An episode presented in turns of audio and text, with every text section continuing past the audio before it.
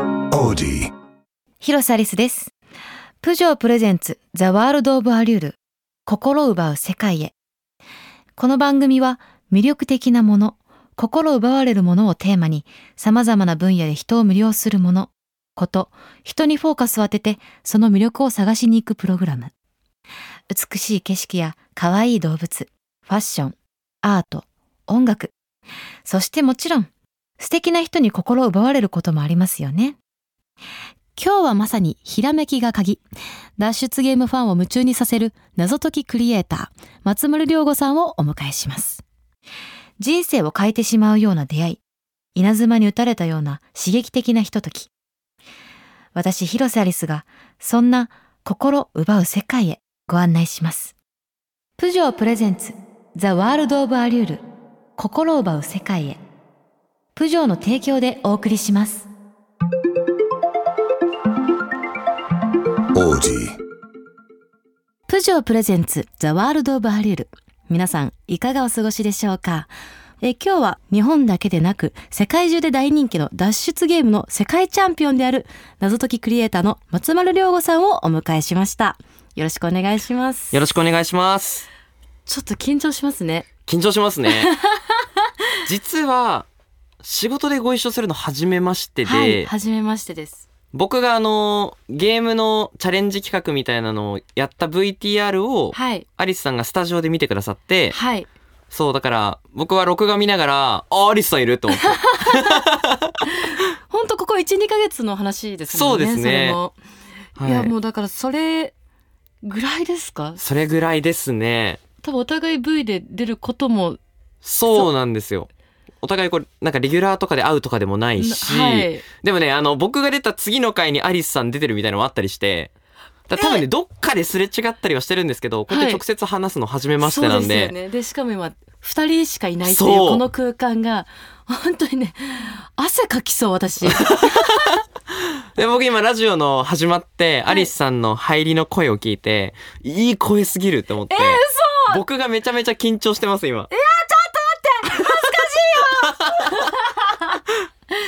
えー、さあそんな松丸さんなんですけれども、はいあのず謎解きクリエイターというお仕事自体がもうはい私の中ではみ、未知の世界なんですけど、はい。あのご自身あれですよね。脱出ゲームの世界大会に参加されてはい。優勝そうなんです。されたんですよね。ちょうど今年の10月ぐらいの話でう、わ脱出ゲームの世界大会っていうのが、ーはい。えーヨーロッパで開催されてるんですけおーヨーロどッパ、はいなんかそれの世界選手権があるから、ちょっと出てみようかなって思ってはい、応募したら、問題が全部英語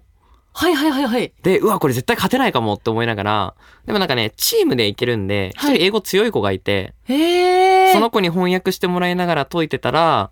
予選10位で、10位までがいけるんですけど、はいちょうどギリギリ10位で、その決勝戦に進めるってなって、はい。で、慌ててポーランド行きの切符を買って、そうなんです。で、仕事休みもら って、ちょっとレギュラーもすいませんって言って、それは仕事じゃないんですもんね完全にまあ、仕事っちゃ仕事だし、プライベートっちゃプライベートだし、まあ自分の夢っちゃ夢だったんですけど、はい世界選手権出れるって決まったから、ごめんなさい、ちょっとレギュラーの VTR 撮影とかを別日にさせてくださいって言って、はいもう5日間がっつり仕事を開けて、はいで、それでポーランド行って、決勝戦に出たら、すごくすごく調子が良くて、す気づいたら優勝してたっていう。げえすもうびっくりでしたね、自げ分えが。すごいですねえどうなんですか結構、は海外だから難しいとかっていうのはあるんですか実は、海外の方が簡単。へえで、日本の方が、やっぱ難しいものが多くて、あの、海外の脱出ゲームって、はいどちらかっていうと、こう、体の動きだったりとか、はいあんまりこう、言葉を使わないものが多いんですね。なるほどで、日本の謎解きは、結構言葉遊びが多い。確かに複雑ですよねそうなんで、まあ、日本語じゃないと解けなかったり、結構こうんう、パズルチックなものが多い部部分があるので、やっぱ海外の方が、なんだろうな、直感的に解けるものが多かったっ ていう。なるほど、うんえその謎解きってそもそも私は全然あのそれこそ松村さん出てる番組とかも見てて、私頭の回転がポンコツなんですね 頭の回転がポンコツ。もううーんって考えてそのまま終わるっていうのが毎あー。回なんですけど、はい。そのひらめきうんうん。瞬発力なんですかあれってもうまあそうですね。まあ、まず一個、最近知って面白かった、あの、頭の回転に関する話があって、はい結構ね、問題を出すと、ご年配の方とかがね、あの、こういう頭使うの私苦手だからとか、はい頭の回転がね、それこそポンコツだからみたいな、はい前置きをして解かれる方すごく多いんですけど、はい実は、それを言うだけではい悪化するっていうのが、やっちゃった たった今私やったってことですねなんかね、ダメらしいんですよ、それ。ええーなんか自分で言うことによって、はいこうちょっとこう、脳に保険がかかっちゃって、はい本来のパフォーマンスが出づらくなるみたいなね、ちょっと緩むんだそう、自分緩んのじゃっ中でて、できなくていいやっていう感じになっちゃうから、あんま言わない方がいいかもみたいな のを。やっちゃった でもなんかそれとは別として、はい訓練で言うと、やっぱこう、謎解きもそうだし、はい頭の回転がね、ちょっとこう柔らかくないなっていうはい人って何か一つこうかもなって思った時にそれを追いすぎちゃう癖があるいいことなんですけどあ例えば私はこうした方がいいかもって思った時に、はいこうそれしか見えなくなっちゃうっていうあかはい私そうですあななんか占いみたいになっちゃった そうですかえ私はすごいもう不器用というかなんかこう視野がそんなにこう気づいたら狭くなってだけどなんかそれもいいことなんですよ一個のことに集中してるから、うんだけど頭柔らかくするとか謎解き解くっていうところで言うとこういい意味でリラックスしてはいいろんな可能性を考えて例えばこれは数字が関係してるかないやそれとも日本語の言葉遊びかなそれともなんか問題の外にヒントがあるのかなとかはいこういろんな可能性を同時に追うと謎解き早くなるんですよね。へえもうじゃあ常にもう頭をフル回転させているっていうフル回転させて感じですかなんかね頭の中にたくさん人がいるイメージです。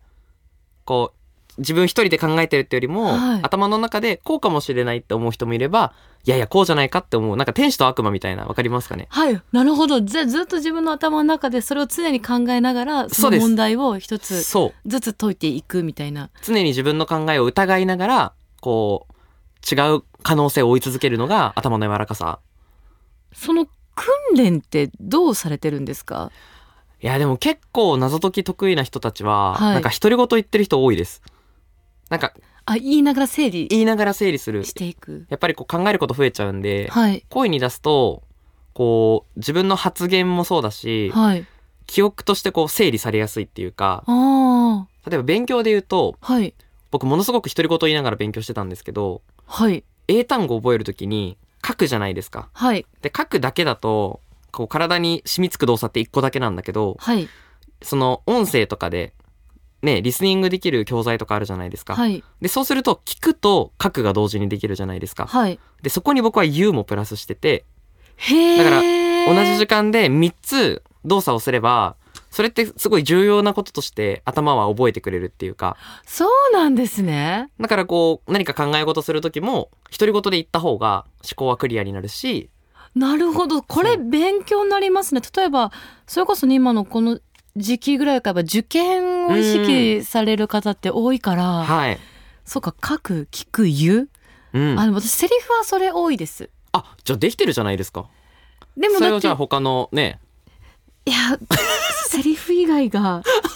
ちょっとえ結構この情報を記憶したりっていうのはもうもちろんあるんそうですね僕も受験してたので、はい記憶をいろいろ勉強することはあったんですけどはいただね僕実は記憶は下手というかえ記憶力は低いです僕あ本当ですかもう社会が苦手すぎてえあ社会の科目ですよあ科目があびっくりしたちょっとなんかお大 きなものを想像してしまいま した社交性ないみた いな意外本当にダメなんですよね歴史とか全然わからないのでええクイズ番組とかで、はいなんか徳川将軍15代とか言える人いるじゃないですか、はいほんとすげえなと思って僕多分34人ぐらいしか言えないあじゃあクイズとはい謎解きってまたもう全然別物なんですか、全然別物ですねあそうなんですね全然知らなかったむしろその違いがクイズは結構知識知ってるうん聞いたことがあることとか知ってることが多い方が有利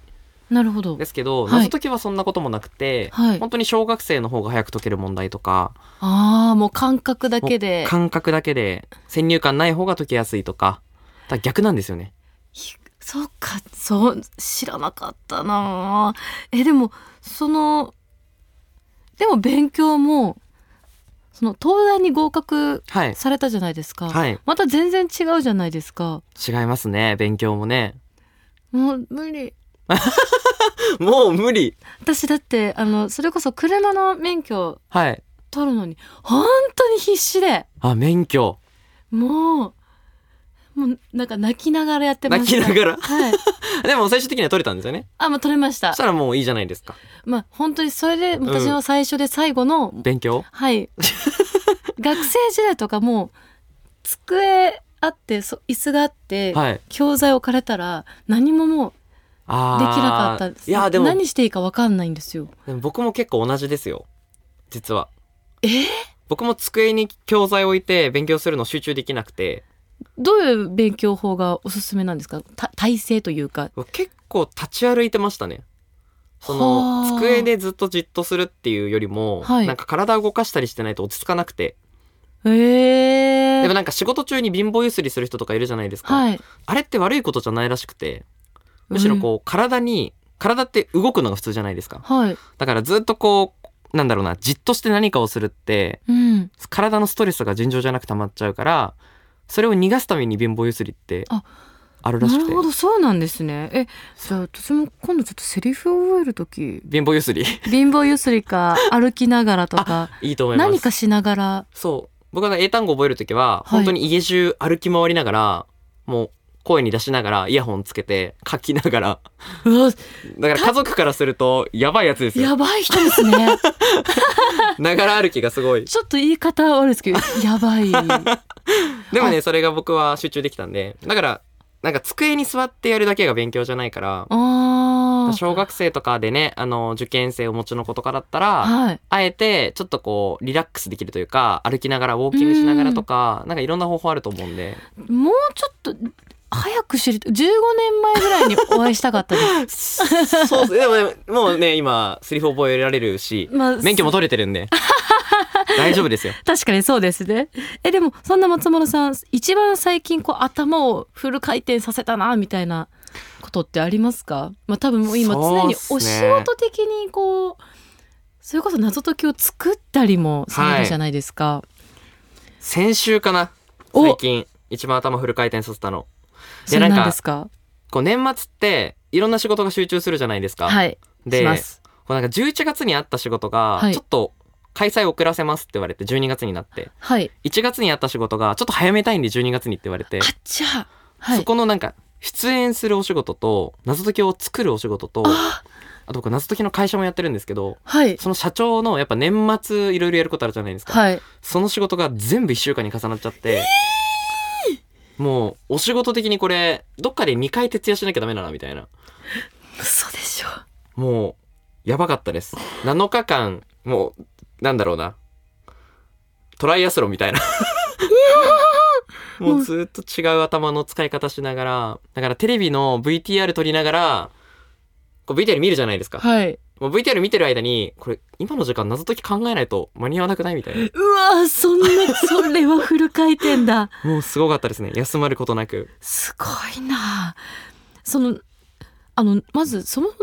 何ですか作り方はい。私0から1を作るのって一番私できないんですけど、うーん。まあ、役者ってあのある台本を1をまあ10にすることうんうん、うがんお。仕事だから、もう01が全くできないんですね。はい。どういうふうに作ってるんですか単純に。そうですね。でも僕は結構受験勉強とかも、はい。あの、1から10タイプじゃなくて、0から1タイプでん、えっと、説明し ます。いやもう完全に目が点になってた。なんか、受験勉強って、はい。あの、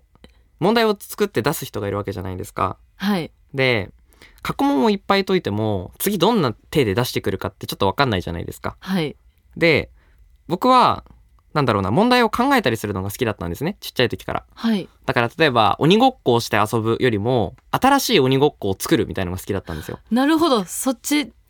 なんかちょっとルール足してみようとか言って、はそれこそなんか、炎、草、水みたいな、あの、ポケ役モン割を、そう、あつけポケモンて御、三家。はい。そう、つけて、例えば水は炎を捕まえられるけど、はい。草は捕まえられないとか、えー、ちょっとこう特殊なルールの鬼ごっことかをうね、んなんか開発して遊ぶのがすごく好きだったんですけど、だかはい。ら受験期ももう問題をひたすら解くより、なんか問題作って、例えばこんな問題が出てたら、はい。じゃあ逆にこんな問題だったらどういうふうに解くんだろうとか、えー、それをか勉強でやってたのか。でそうしてたら、なんかこう、出題者の聞きたいこととか、なんか傾向がなんとなく分かってきて、ほう。だから僕はちょっと特殊なんであんま参考にならないんですけど、社会ほぼ0点なんですよ。えー、社会ほぼ0点なんですけど、算数がほぼ満点だったんですね。へだかーらとことん得意なことととことん苦手なことがあったっていうタイプなん結で構本当極端にバーって極端でしたねすごいなんか意外本当意外っていうかもう何でもできるいや勉強も得意だぜみたいなもう内申点とかだったらひどいことになってますよもう5がついてるその A がついてるものもあれば C も大量にあるみたいな、へー感じなんででもなんかねあのー勉強それすごい受験とかだと2つあるんで、苦手を得意にしていく人もいれば、はい得意をひたすら伸ばす人もいるんですけあ長所伸ばしどていくみたいなねもう今の時期になるとあと2ヶ月ぐらいしか受験ないのでうんうーん、おすすめは得意を伸ばす方かな。あの当時の松丸さんはどうされてたんですか当時は、でも残り2ヶ月になったら、はいもうね、すべての苦手を潰すって不可能なんですよ。じ時間が足りなくて。へえやっぱどれぐらい1年とかいや、1年あっても無理ですね。あそうなんですねだから苦手はもう一生消えないと思った方がよくて。あだけど、なんか苦手の中にも、すぐ治る苦手と、あはい全然治らない苦手があって、はい僕はなんかこうどれが一番早く分かるようになるか例えばすっごい難しい公式をなんか一から勉強しても多分間に合わないなって思ったんで、はいもうこれが出たら無理って捨ててて、ええ理科とかだとなんかコイルっていうねやばい公式が大量にある場所があるんですけどうんはいあもうコイルはもう出たら捨てるって決めて へえでもね分析しててはい僕の出た年の去年と一昨年はい連続でコイルが出たんではい今年はもう出んやろって言ってはいだからもう、コいイルの公式は全部覚えない。一個も覚えなくもうて、完全捨てたんもうです完全に捨てるって決めて、とかはもう残り2ヶ月をやってましたね。だからあ、これはもう直せない苦手と、これちょっと勉強したら治るなっていう苦手を分けて、治る方に時間をかけるっていう。あこれはいいアドバイスですねもうね、全部できるようになる必要はないんですよ。あの、当、もう当日の問題が解ければいいだけなんで。まあ確かにだからもう山でもいい。そっかある意味でも山を張ってるようなもんですよねもう山を張るしかなかった。意外とねそう捨てるっていう選択肢がはい。やっぱ私とか全くなくて、うんできないけどとりあえず全教科頑張る頑張るみたいなうーん。わか感りじだまっす。たんですけど結局お得意なものすらもいまいちだったなっていう記憶しかなくてああ、そうね、全部平均点だと受からないから、どこかでこう、なんだろうな、得意を爆発させなきゃいけなくて、だから残りの2ヶ月は、はい苦手半分、得意半分ぐらいかな。僕はそれで勉強してましたね。なるほどはあもう私本当15年前にお会いしたかった本当にそれを聞きたかったあの頃なんか必死にもう泣きながら「もうどうしたらいいかわからない」とかって言いながらずっと苦手多分今思うと私もなんか苦手を直全部直そうとしててで結局わけわかんないままでうん他が手がつかなくて、うーん、時間足りないってなって。そうなんんですよそうですね。でも、潔くね周りの東大の子とか見てても、はいやっぱり苦手なことは苦手なままの人多いです。あもうそのまんまの方がそのまんまの人が多くて、なんか何でもできるって思われがちだし、それこそクイズとか、ね、たくさん知識持ってるって僕も言われがちなんですけど、はいすごいなって思いますいや僕全然知識なくてむしろ非常識なレベルなんですよえ本当になんかこう食事中に、はいそれちょっとマナー的に良くないよみたいに言われて、え、そうなのみたいな。もう何も知らないから、気づかないうちにマナー違反してて、あ、すいません、みたいな。くらい。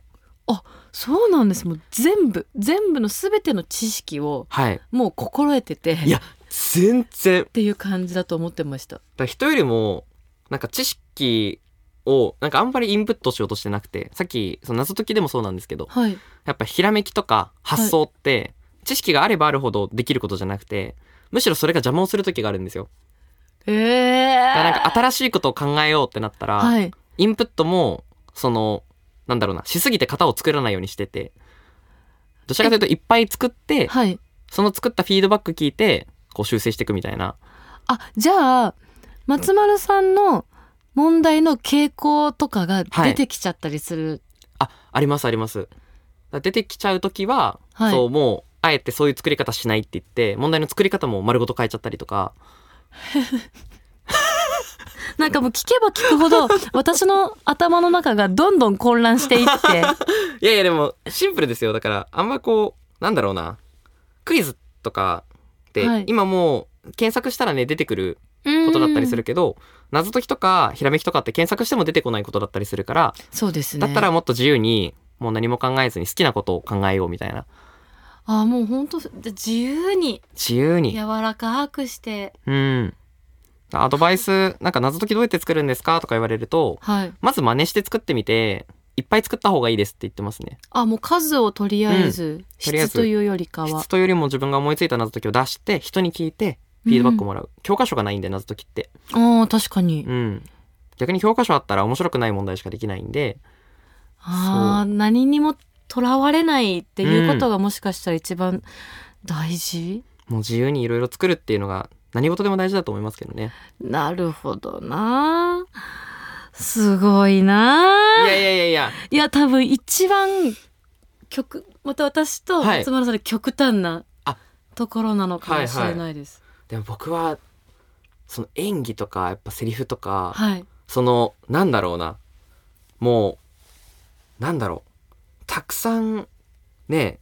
ある種ライバルがいる中でのはいこう頂点じゃないですか女女優業とか俳優さんとかほうなんか本当に実力主義の世界だから、まあそうですね。なんか僕って逆に謎解きって誰もいなかったんですよ枠がいなかったいなかったですだか。ら僕あんま戦いたくなくて 人と怖くて人と戦うの負けたらへこんじゃうからそうなるほどなえ。だからすごいなと思いますだからもうセリフを覚えてはい演技して、もう そのパフォーマンスで戦うじゃないですか、はい。えできんと思ってだから僕はそういう意味ではすごいなってあ本当ですか。いや思いますよあ嬉しい。よう ちょなっんとか急に旬胸張ってくだ さいすごい仕事ですよねいやすなんか今、うんまあ、ドラマやっててはい終わった時によくこの丸々一冊やってたなっていや思ったです後から思うんですその時は一切気づかないんですけど台これ本もうなんか本何ページぐらいありますあれあれ何ページぐらいあるんだろう5060は優位にあると思います1話ではいじゃあなんかワンクールとかやったらか600700とか600はいええで大体初回がプラス15分拡大とかなのででもちろんカットする部分もいっぱいあるからじゃあ1000文字ぐらいあ1000ページぐらい下手したらはい文はもしかしたら覚えてるあとセリフが足されたりとかもあるのでいや後から監督がいやぜ付け足したりしてるので絶対受験の参考書より多いですよ1000ページってえ本当ですか多いです多いです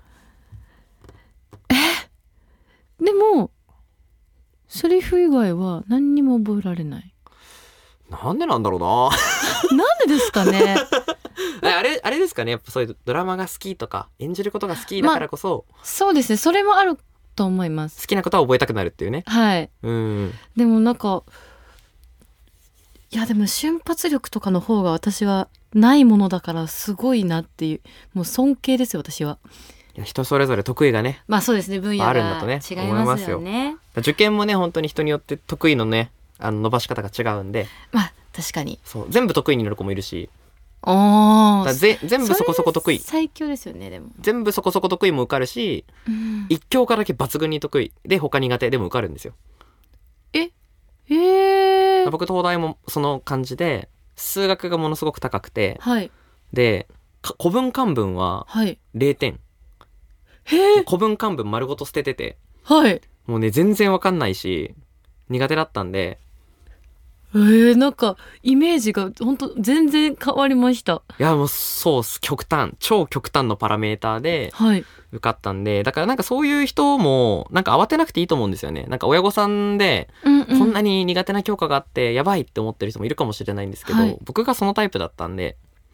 焦らずあもう皆様神様からのお言葉です。今の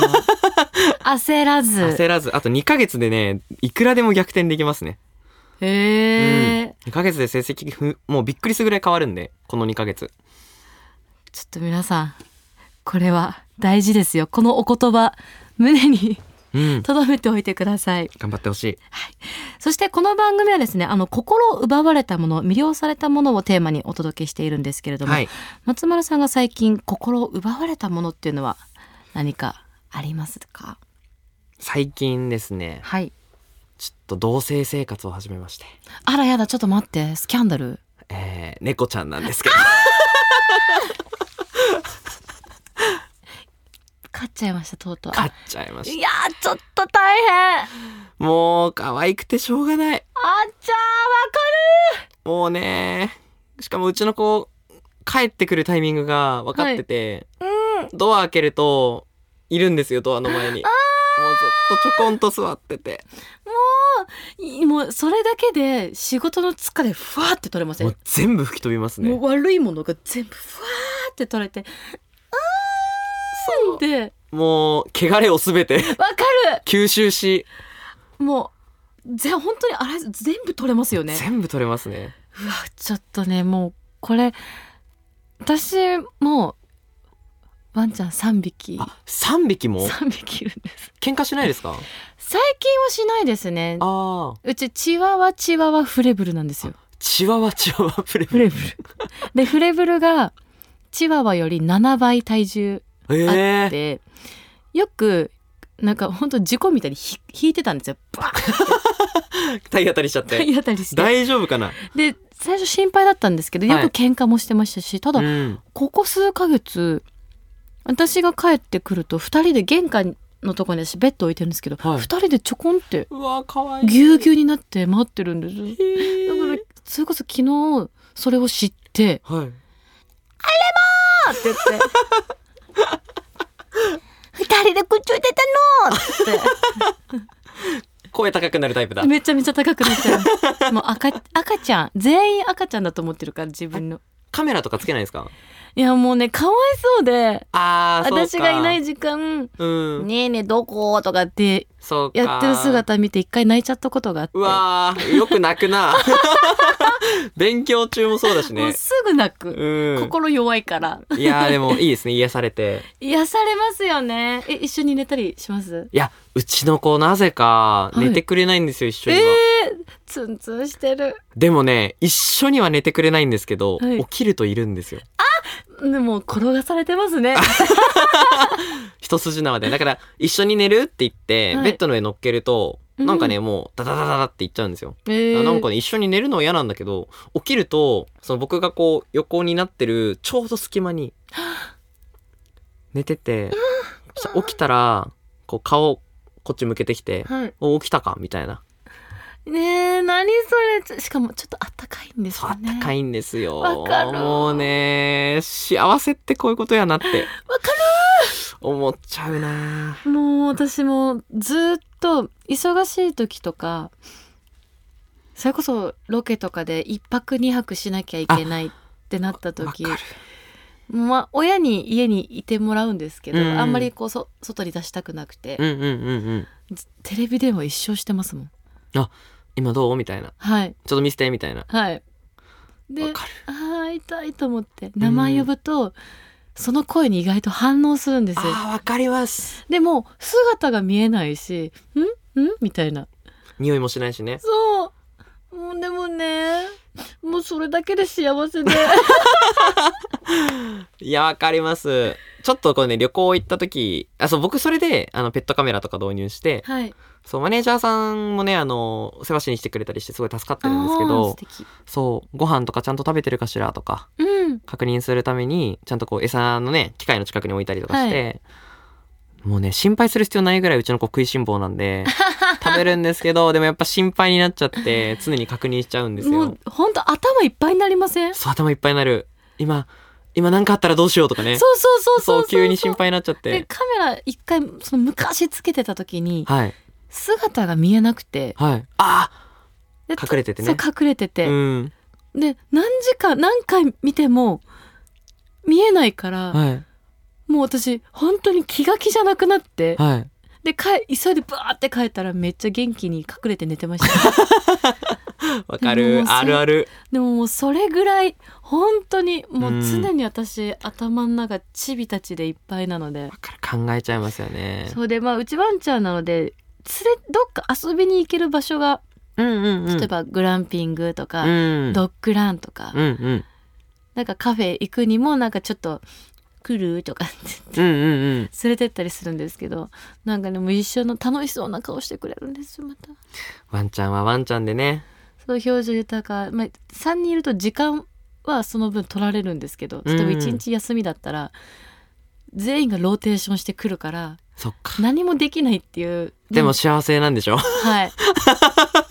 なんならもう「おいで」って言っち ゃう「おいでおいでお」とかって言って めっちゃわかる。意味もなく名前呼んでね。そうそうそうそうそう、うんもうなんか家の姿とか人に見せられないです 本当にもうななんて言うんですかねキャラクターというか、うん。がやばいことになってさっきの「あらどちたの?」も結構やばかったと思うそこだけラジオ聞いた人これ誰のラジオだってなるうわーって まあなそうですよねまあそうですよねでも年末年始ゆっくりできそうですか年末年始はあでも今年はゆっくりできそうですよかったですじゃあもうねちびちゃんとねもうりリドくんって言うんですけどはいリドくんとりリドくんリドくんあらまたおしゃれリドルっていうのが謎解きって意味でかっこい いえうち聞きますはいパープーとプーピーとおかかですパープーとプーピーとお かかパープーとプーピーとおかかおかか急じゃな いですかパープーとプーピーとピーペーとかじゃないんですねなんかフレブルはなんか「おかか!」みたいな顔してたから「 おかかだね」って言ってでも呼び方は全然違うんですようち。あ違うんですかマニちゃん、うんムンムン、 うでんでこどんどん。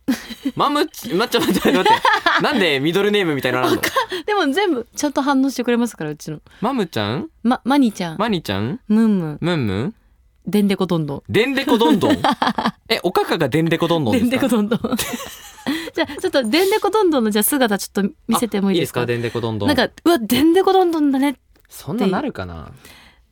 デンデコどんどん。でかい、でかいワンちゃん大きいです。まあ、フレーブルーな14キロぐらい。はい。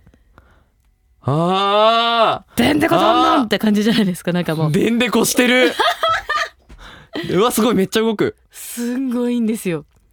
もう、でんでこどんどん、どんどんどんどん、どんどん、みたいな。うわ、うわー、貫禄すごい。あ、これ2歳です、まだ。 2歳はい。でか、何キロぐらいですか14。ち ?14! ょっとくびれがなくなってきて、乗ってきたりしないですか乗ってきます。 14キロはい。やば。それこそちょっとこう体調が良くなかったりとか疲れてる時にはい。こうソファーでこう寝てるとするじゃないですか仰向けで、い、ね。あーちょっとしんどいな体とかって思ってても、うん縦にあの歩いて行かれます縦に歩いどてんどんどんどんどんどんって私の上14キロが。 はいうーでんでこどんどんそれは違うっつってやめてくれってい言っやわかてでる。なぜか私の頭にずっとなんかのなんか足だか手だか乗せてブーブー言ってるみたいなかわいい。かまってほしいですね。かまってほしいですうん千葉は2キロなんで軽いんでああいいですね。なんてことないんですけど、うん。 14キロはね14キロちょっと積載量的に無理ですね。はい。辛い。ただただ辛いんです。でもまあ年末年始にゆっくりできるってことで、はい、ちょっとリド君とねリド君いっとぱねい遊ぼうと思いまイす。チャイチャイチャイチャねし。てくだちょさい。っと僕もあらーって言っちゃうな。どっちたあどっちのあれ、おいでおいで。うん、来ないの。ねちょっと遊んでほしかっ たね。見たいその姿あの見られたら一番恥ずかしいやつそう、一番恥ずかし いやつ。あどうですかあの今年も少なくなり残り少なくなりましたけどはい。なんかこう来年チャレンジしたいこととかそうですね。まあ今年結構、まあ会社のみんなが頑張ってくれたんですけど、はいやっぱね、謎解き僕も本気で作りたいなって、結構テレビ出演増えて、はいなかなかこうクリエイターの方の仕事がね、できない年も多かったんで、はい来年はちょっと自分主催で謎解きのイベント開こうかなっていう、それすごすごそうだなちょっとね、いつもはこうテレビに、こうなんかうんうんみんなに解いてほしいって思いでね、問題作ってたりするんですけど、ちょっとこう、本気になれるようなね、謎解きとかもね、なんかこうガチ勢もきっと来ますしねガチ勢も来ますよ。それこそ、ライバルたちが、その世界大会も日本のチームたくさん出てたんですけど、はいそのライバルチームも強い人たちばっかりなんで、下手したら海外からもそうです。いらっしゃる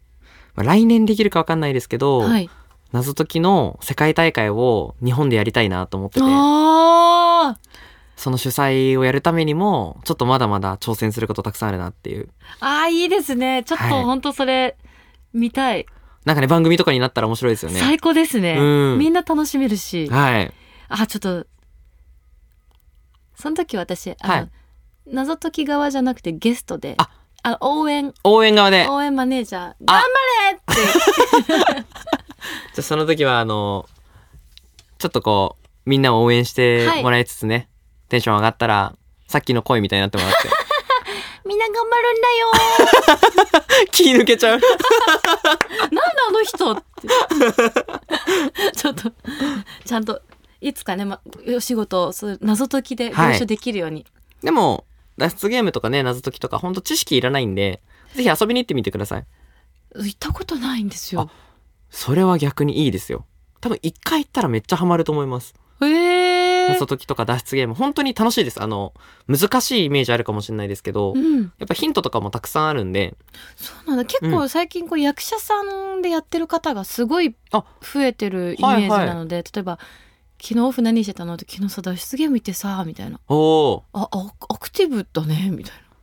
でも、やっぱハマる人多いですよ。な。芸能系ででも脱出ゲームハマってる人どんどん増えてるんで、あそうなんだちょちょっと今度遊びに行ってみます。はいぜひ一回なんかこうちょっと頭を柔らかくしに。ね、いや、これで、アリスさんの SNS とかで脱出ゲーム行きましたみたいな投稿が増えたら、お、ハマってんじゃんって言 って。 なんかそしたら今度ガチ勢側であ、ガチ勢側 行でくかもしれなあい。、世界大会にはい。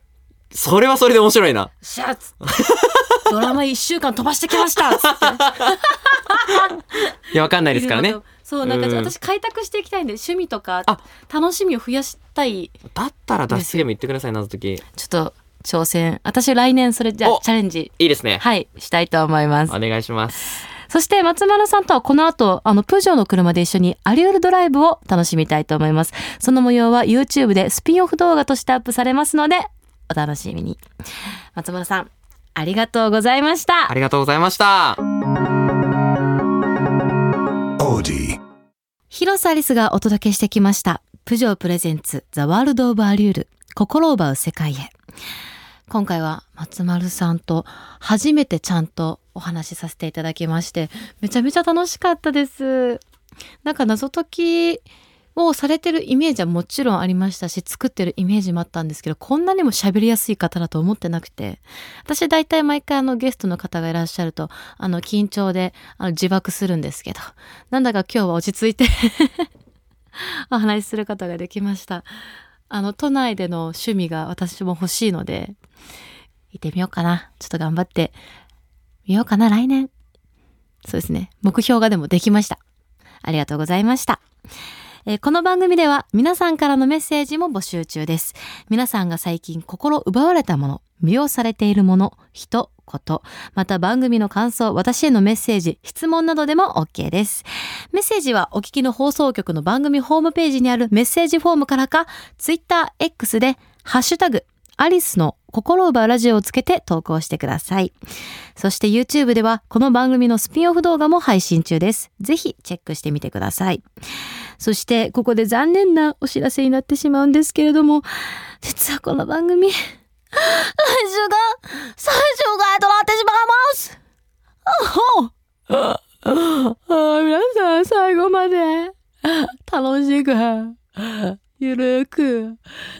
っていきましょう。よろしくお願いします。はい、ちゃんとします。プジョープレゼンツザワールドオブアリュール広瀬アリスでした。プジョープレゼンツザワールドオブアリュール心奪う世界へ。プジョーの提供でお送りしました。 Audi.